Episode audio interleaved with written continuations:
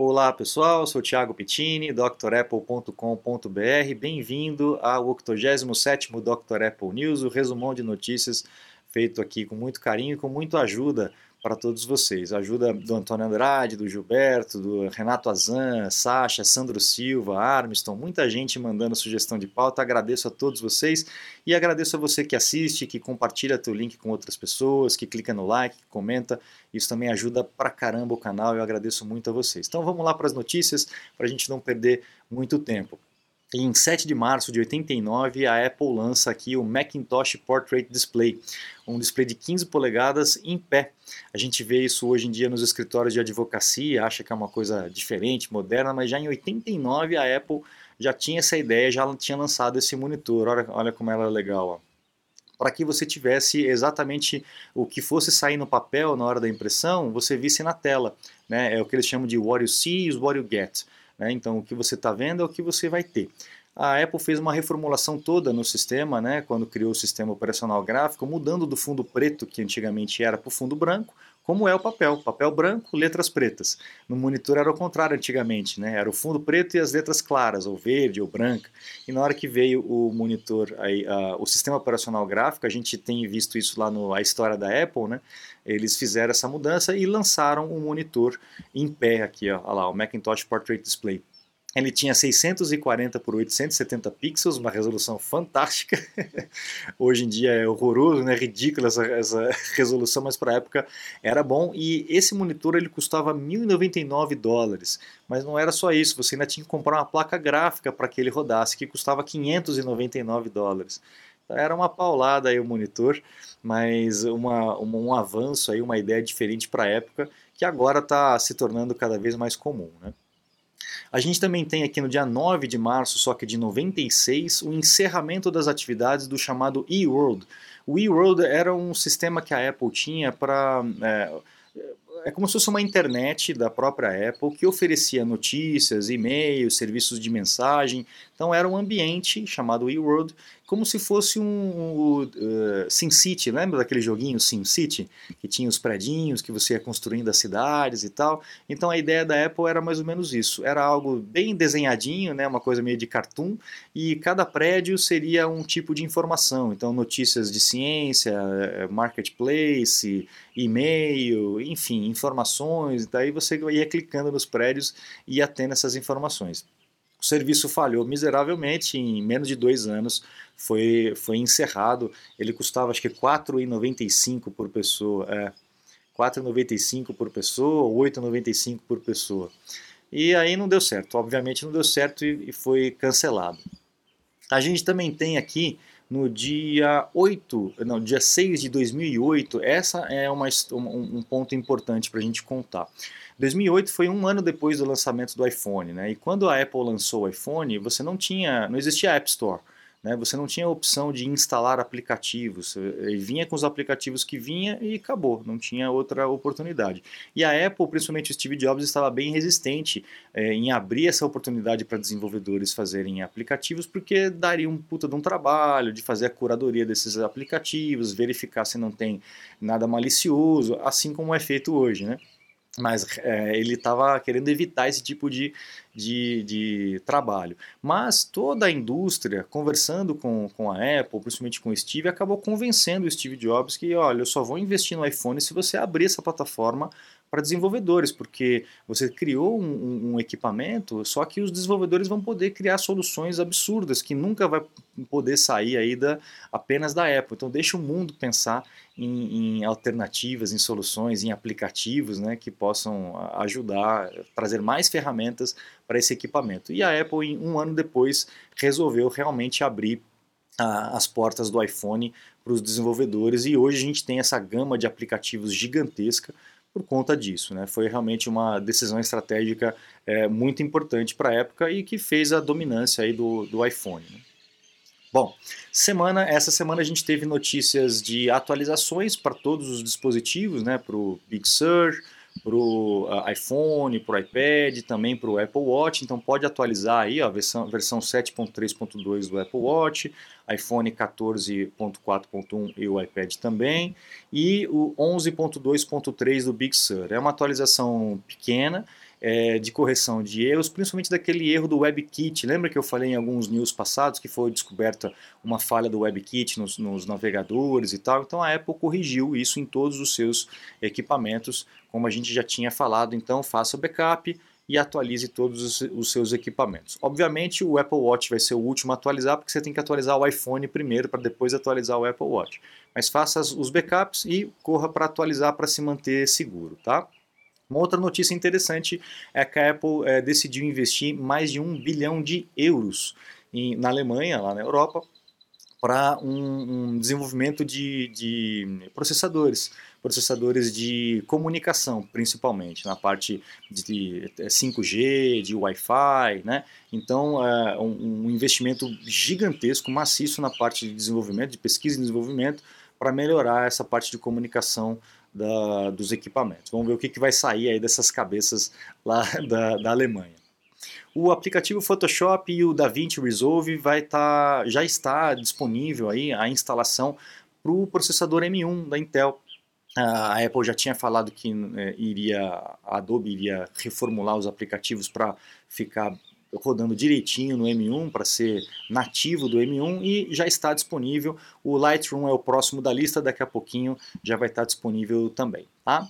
É, um vazador aí, o Duan Rui, um vazador chinês aí de informações, ele está sugerindo que o evento da época, que, que o pessoal tinha falado que ia ser acho que dia 17, dia 15, dia 13, não me lembro, para o dia 23 agora. Vamos ver se essa semana vai ter algum tipo de anúncio da Apple é, marcando esse evento para o anúncio dos novos equipamentos, que a gente já está aguardando há muito tempo. Então vamos ver se vai sair. Saindo, obviamente, eu aviso vocês aqui e a gente faz aquela costumeira live no fim do dia, tá? No fim do dia não, né? A de noite, né? É, aqui, o MacBook Pro, o pessoal que está aguardando o MacBook Pro, parece que a Apple empurrou um pouco para frente a produção em massa desse MacBook Pro. Talvez por isso que não, o, o, anúncio que ia ser dia 13 acabou sendo empurrado um pouco para frente. A gente ainda não sabe, está meio nebuloso. Mas a, a, ideia da Apple era já começar a produzir os, os MacBooks novos em, em maio ou junho, em massa, mas parece que isso foi uh, foi empurrado um pouquinho mais para frente. Não sei se por causa da, da tela, a gente ainda não sabe exatamente quais são os motivos, mas é um rumor aqui que que está indo para frente a produção. Então talvez a gente tenha esses MacBooks mais para o final do ano é, vendidos em massa, tá? Você está desperdiçando seu iPhone, iPad, Mac? Ganhe tempo e produtividade com nossos cursos. Você vai aproveitar melhor seu Apple. Matricule-se em drapple.com.br.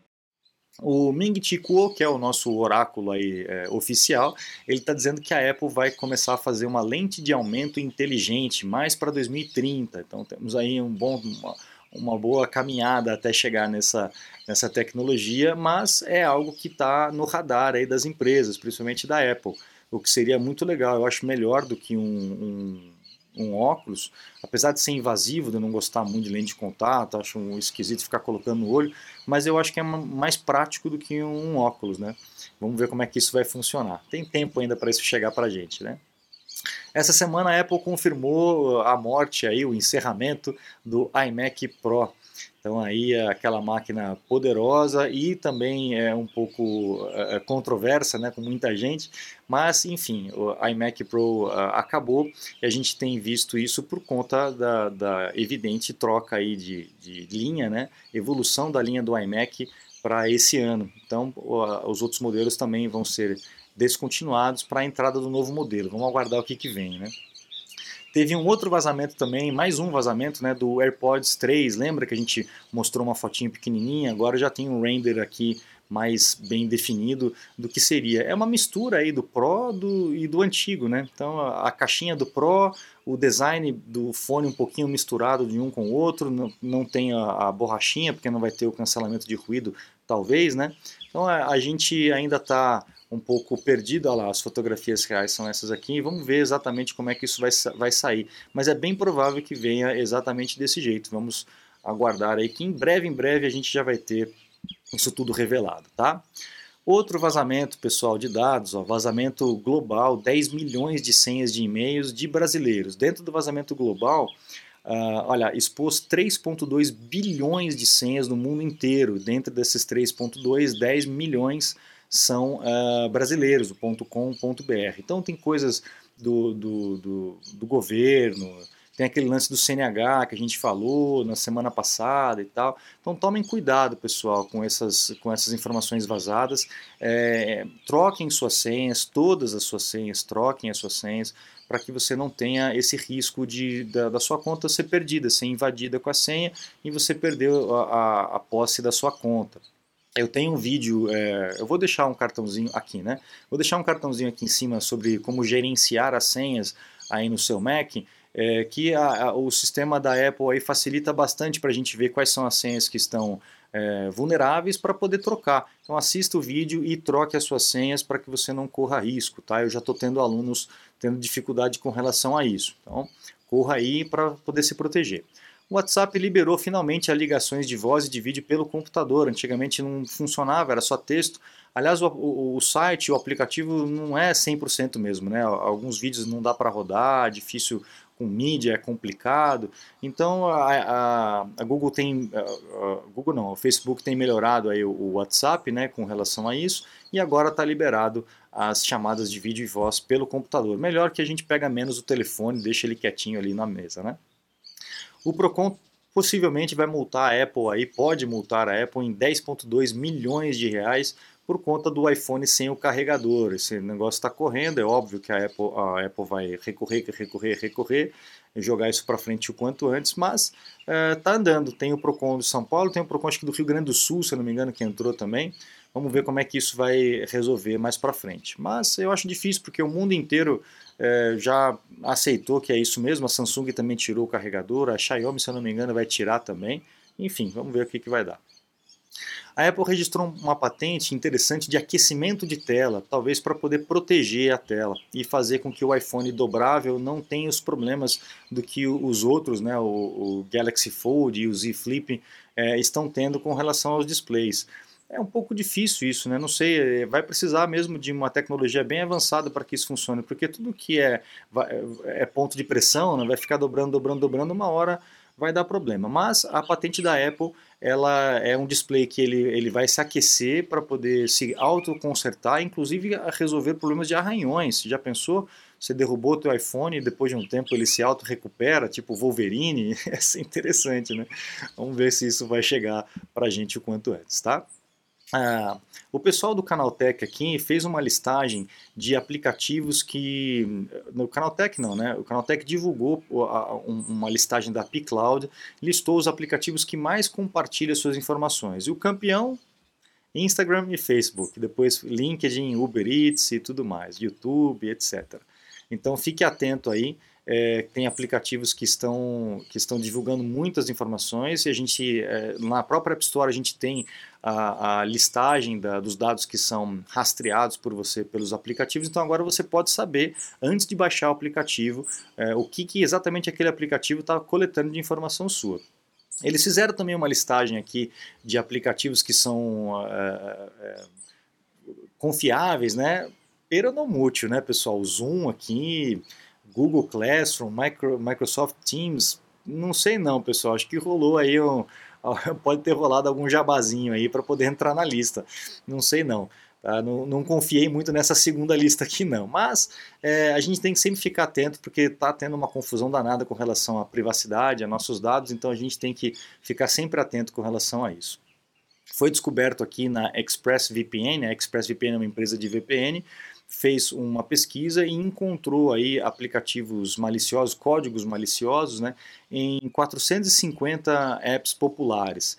Mas é, eles fizeram esse, esse estudo aqui e chegaram a essa conclusão. Então pode ser até uma meio que propaganda disfarçada aqui, tá? Inclusive tem aqui o linkzinho, ó, navegando via VPN, é realmente seguro. Então vamos ficar atento com relação a isso, porque tem muito aplicativo que está que tá coletando informação né, e, e, que tem códigos proibidos, a gente tem que ficar atento sempre com relação a isso, mas também ficar atento com as notícias para a gente não, não ser é, encaminhado para um lado ou para o outro por conta de interesse, tá bom, pessoal? Então vamos ficar atento ali.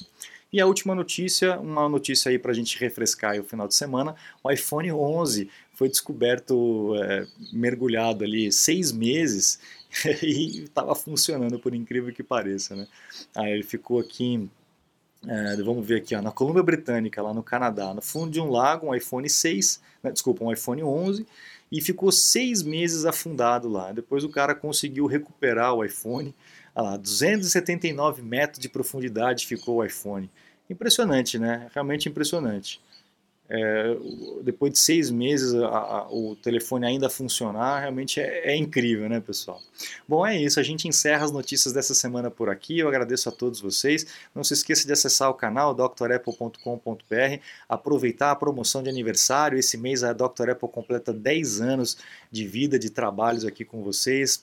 Aproveite a promoção então dos cursos para vocês se matricularem. Qualquer coisa eu estou à disposição. É só entrar em contato comigo, ok? Muito obrigado, um grande abraço e até a próxima. Tchau, tchau.